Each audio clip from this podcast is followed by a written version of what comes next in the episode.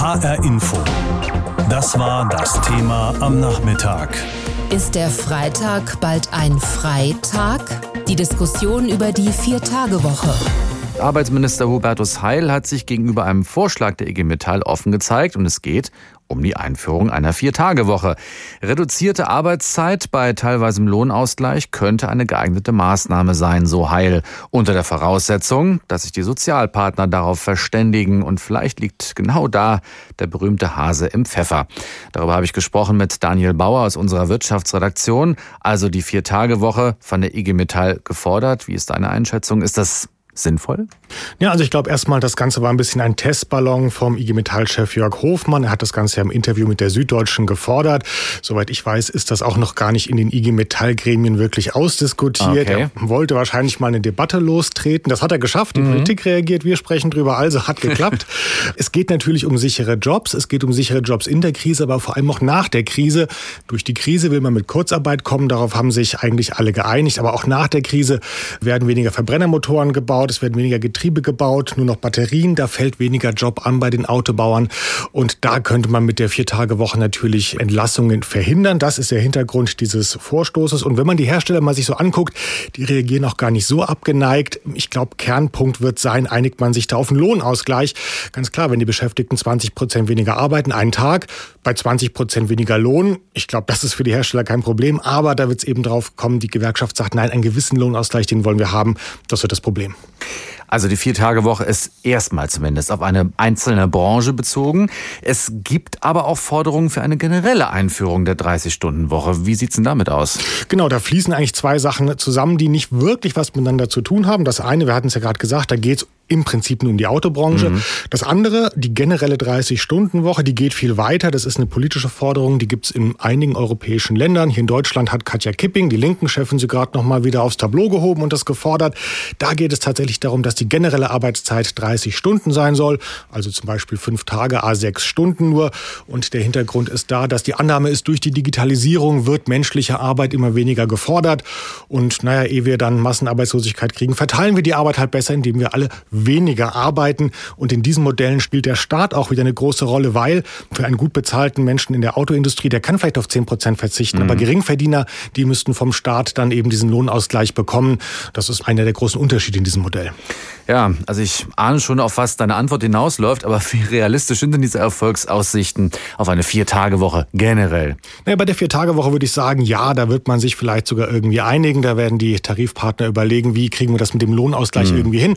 In den 90ern hat VW das schon mal gemacht, als die in der Krise waren. Jetzt gerade Daimler Bosch, die machen auch sowas. Also da sehe ich nicht die ganz großen Probleme. Die generelle 30-Stunden-Woche, die wird es so schnell, glaube ich, nicht geben. Da sprechen vor allem zwei Dinge dagegen. Zum einen ist noch gar nicht bewiesen, dass durch die Digitalisierung Digitalisierung wir bald alle weniger arbeiten. Das muss ich erst noch zeigen. Und zum anderen würde das den Staat wirklich viel Steuergeld kosten, den Lohnausgleich hinzubekommen.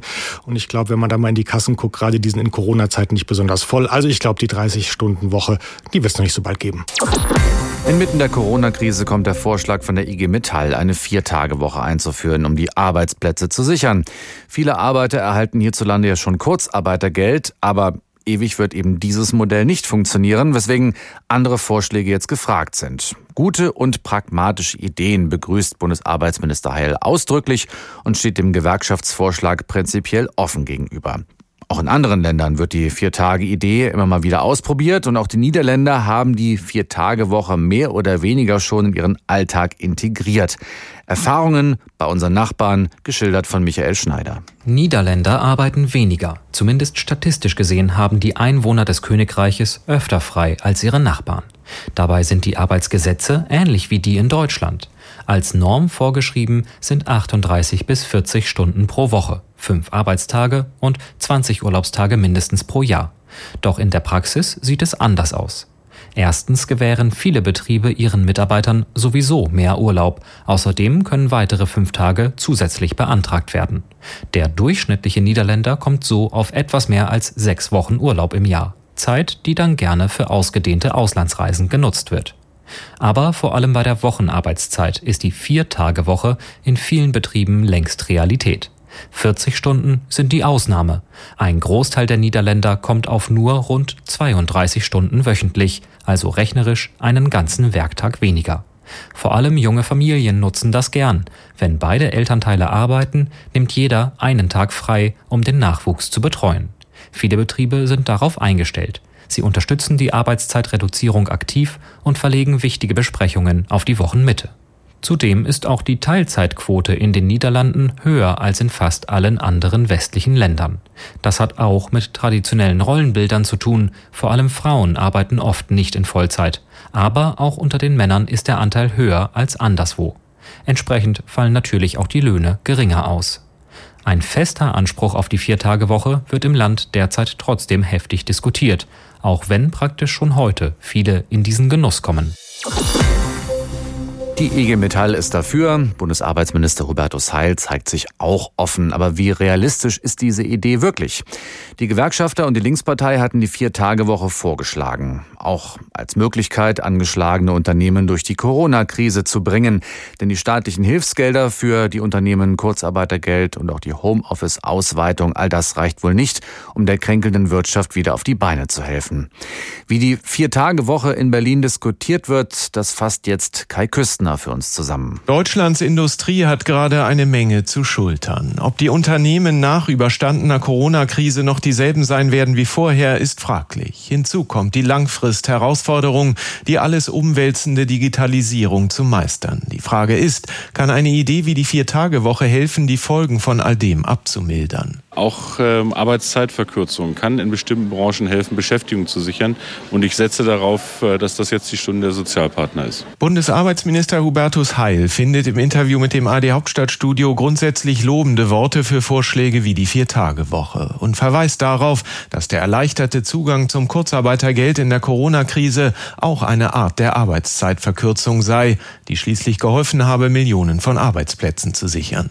Doch bei der Umsetzung einer 30 Stunden oder Vier-Tage-Woche ist der Einfluss der Bundesregierung begrenzt. Darauf einigen müssten sich letztlich die Tarifparteien. Und von denen kommen sehr unterschiedliche Signale. Skeptische von den Arbeitgebern. So sandte Steffen Kampeter, Hauptgeschäftsführer der Bundesvereinigung der deutschen Arbeitgeberverbände, dem AD Hauptstadtstudio schriftlich diese Reaktion. Die deutsche Wirtschaft erleidet gerade einen riesigen Produktivitätsschock. Eine Vier-Tage-Woche mit Lohnausgleich verschärft diesen Schock noch. Wir werden die Krise Krise aber nur überwinden, wenn wir mit mehr Arbeit, Wohlstand und soziale Sicherheit ermöglichen. Ganz anders klingt das bei den Gewerkschaften. Der IG Metall-Vorsitzende Jörg Hofmann meint, mit einer Vier-Tage-Woche ließen sich Industriejobs halten, statt sie abzuschreiben. Es klingt nicht danach, als würden mögliche Verhandlungen angesichts der gegensätzlichen Positionen einfach werden. Bundesarbeitsminister Heil verweist darauf, dass es auch in größeren Industriebetrieben aber bereits Gespräche gebe. Ich rate dazu, dass wir solche Fragen pragmatisch betrachten und nicht ideologische Schlachten schlagen. Es geht darum, Arbeitsplätze zu sichern. Und da kann Arbeitszeitverkürzung durchaus äh, mithelfen, die Arbeit auf mehrere Schultern zu verteilen und Beschäftigung zu sichern. Historische Vorbilder aus anderen Krisenzeiten gäbe es jedenfalls. In den 90er Jahren einigte sich Deutschlands größter Autobauer VW mit den Gewerkschaften auf eine 28,8 Stunden Woche, um im Gegenzug Mitarbeiterinnen und Mitarbeiter zu halten. Wenn es nun zu ernsthaften Verhandlungen kommt, wäre eine entscheidende Frage, soll eine Arbeit Arbeitszeitverkürzung mit oder ohne Lohnausgleich vollzogen werden? Und wenn ja, mit wie viel? Für die Vorsitzende der Linkspartei, Katja Kipping, ist klar, ohne Lohnausgleich wäre das ansonsten eine verkappte Lohnkürzung. Kipping kommt aber ansonsten angesichts der 30-Stunden-Wochendiskussion regelrecht ins Schwärmen. Wenn eher 30 Stunden die Woche der Standard ist, ist Erfolg im Beruf leichter zu vereinen mit Zeit für Familie, Freunde und andere schöne Dinge im Leben. Wenn 40 Stunden plus x Überstunden Stunden aber den Standard abbilden, dann äh, bedeutet Erfolg im Beruf oft, dass die anderen wichtigen Tätigkeiten auf anderen abgewälzt werden, leider noch viel zu oft dann innerhalb der Familien auf die Frauen. Letztlich rolle der technische Fortschritt der linken Forderung nach Arbeitszeitverkürzung den roten Teppich aus, frohlockt Kipping. Auf der Arbeitgeberseite würde man das sicher anders ausdrücken. Dort verweist man darauf, dass drei Arbeitskräfte, die sich eine Stelle teilen, letztlich eine größere Belastung darstellten als nur ein Arbeitnehmer. Das würde der Work-Life-Balance vieler Menschen guttun. Vier Tage arbeiten, drei Tage frei. Die Vier-Tage-Woche ist keine ganz neue Idee, wird jetzt aber wieder hervorgeholt als mögliche Lösung in der Corona-Krise. Linke und Gewerkschaften haben sie wieder als Mittel gegen Jobabbau ins Spiel gebracht und Arbeitsminister Hubertus Heil ist dieser Idee gar nicht mal abgeneigt. Professor Werner Eichhorst beschäftigt sich am Institut zur Zukunft der Arbeit mit dem Arbeitsmarkt und auch mit der Frage, was eine Vier-Tage-Woche Woche konkret bedeuten würde. Ich habe vor der Sendung mit ihm gesprochen und ich habe ihn gefragt, was er denn jemandem zu bedenken geben würde, der sich auf mehr Freizeit in einer Vier-Tage-Woche freut. Na, zunächst mal würde ich sagen, versuche doch mit deinem Arbeitgeber, deiner und deinen Vorgesetzten, mit deinen Kollegen darüber zu sprechen. Vielleicht lässt sich das ja realisieren. Wenn du Interesse hast, weniger zu arbeiten, kann man das ja durchaus im Betrieb vereinbaren. Allerdings denke ich doch, sollte man sich damit Gedanken machen, das kann bedeuten eben etwas weniger Einkommen, also 20 Prozent brutto vielleicht weniger. Mhm. Und was vielleicht auch noch ein Punkt sein könnte, die berufliche Entwicklung könnte ein Stück weit darunter leiden, wenn man sich ein bisschen zurückzieht. Ja, also das sollte man bedenken. Ansonsten ähm, sehe ich das auf der individuellen Ebene durchaus als eine Idee, über die man nachdenken kann, wenn man das eben macht und auch die Konsequenzen zu tragen bereit ist. Auf der individuellen äh, Ebene, aber jetzt für alle äh, als Maßnahme, um in der Corona-Krise besser dazustehen? Das Ganze wird dann umso komplizierter, je mehr wir sozusagen äh, nach oben gehen, also zur Ebene der Wirtschaftszweige, zur Ebene der Unternehmen oder vielleicht auch die gesamte Volkswirtschaft. Auch solche Vorschläge gibt es ja. Wir hatten auch in der Vergangenheit immer mal schon wieder Versuche, sozusagen über Arbeitsplätze dann ähm, zu stabilisieren, gerade in der Metallbranche, wo das ja aktuell wieder diskutiert wird. Mhm. Ich denke, wenn das auch mit entsprechender Lohnzurückhaltung einhergeht, dann kann man darüber nachdenken. Die Konsequenzen sind halt, dass dann gegebenenfalls weniger verdient wird, dass vielleicht auch die Arbeitgeber nicht bereit sein werden, das lohntechnisch auszugleichen. Ich glaube, das sollte jetzt auch keine Aufgabe des Staates sein, dort zu intervenieren. Die Hauptherausforderung besteht aber natürlich immer noch darin, äh, sich dann mittelfristig Gedanken darüber zu machen, wie das überhaupt mit der Beschäftigung weitergeht, gerade in der Autoindustrie. Also die Vier-Tage-Woche ist dann möglicherweise keine Dauerlösung. Noch viel schwieriger wird es dann, äh, wenn wir über die Wirtschaft insgesamt sprechen, weil wir ja nicht unbedingt mit einem langfristigen Einbruch der bezahlten Erwerbsarbeit rechnen müssen, auch nicht nach der Krise und auch nicht angesichts der Digitalisierung und weil es letztlich nicht einfach ist, äh, Arbeit umzuverteilen. Also das war ja auch immer so ein Argument für Verkürzung, zu sagen, wenn wir alle nur noch 25 Stunden arbeiten oder vielleicht vier Tage, dann äh, können äh, Arbeitssuchende oder junge Menschen leichter in Arbeit. Also so einfach funktioniert das dann auch nicht. Also das funktioniert nicht. Das ist eher das Argument, dass die Menschen mehr Freizeit haben. Und sie sind ja offensichtlich bereit, auf Lohn zu verzichten. Jedenfalls ein Großteil der von Ihnen befragten 39 Prozent haben gesagt, sie wären bereit, für weniger Arbeit dann auf Lohn zu verzichten. Ja, genau. Also wenn man auf der individuellen Ebene schaut, ähm, wie gesagt, dann kann es durchaus sozusagen individuelle Vereinbarungen geben. Ich meine, das ist ja dann letztlich auch eine Art freiwillige Teilzeitarbeit oder eine verkürzte Vollzeitarbeit. Kann man individuell vereinbaren. Man muss auch berücksichtigen, eben äh, etwas weniger Lohn kann bedeuten, je nach Haushaltskontext sehr unterschiedliches.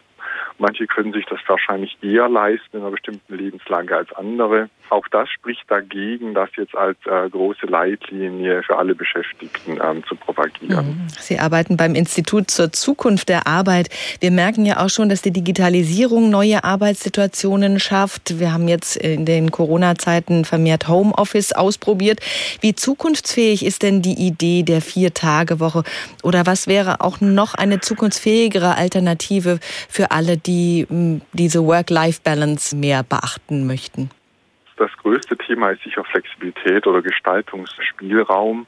Und das bedeutet nicht unbedingt Arbeitszeitverkürzung. Es kann auch mal vielleicht bedeuten, einige Zeit lang etwas mehr zu arbeiten, vielleicht auch den Ort zu bestimmen. Also da machen wir jetzt gerade ein großes Experiment mit dieser ganzen Homeoffice-Entwicklung der letzten Monate durch, was im Großen und Ganzen auch funktioniert. Also das ist sicher ein Punkt und dann eben die Gestaltung mal, der Arbeitsabläufe, der, der Zusammenarbeit in den Teams. Ich denke, da steckt ein großer Faktor drin für Stress oder eben auch für Arbeitszufriedenheit.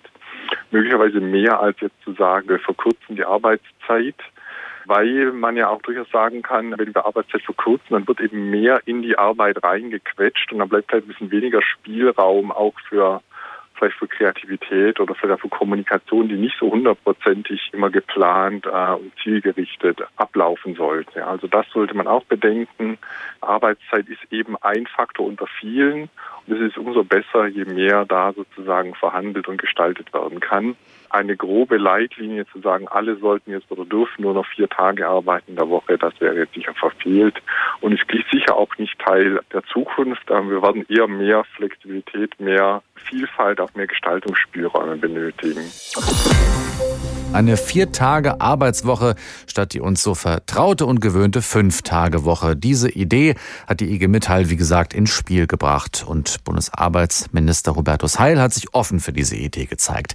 Außerdem sind laut einer Umfrage auch drei von fünf Deutschen dafür, jetzt in der Corona-Krise mit einer Vier-Tage-Woche Arbeitsplätze zu schützen. HR Info. Kommentar. Von Christoph Keppeler.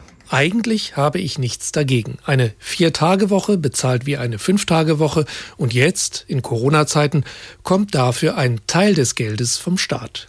Der stützt ja sowieso im Moment mit Kurzarbeit und anderen Hilfen kräftig unsere Wirtschaft. Ich finde es auch jenseits von Corona richtig, wenn die Produktivitätsgewinne unserer Wirtschaft gerechter verteilt werden. Dabei sollte als Ergebnis weniger Arbeitszeit quasi als Dividende für die Beschäftigten rausspringen. Für mich gibt es aber einige Abers. Erstens, vier statt fünf Tage in der Woche zu arbeiten, ist mir als Projekt viel zu schematisch. Wenn es in den Arbeitsablauf eines großen Unternehmens passt, gut. Aber viele arbeiten sowieso schon heute mehr oder weniger flexibel, Teilzeit oder auf einer Dreiviertelstelle.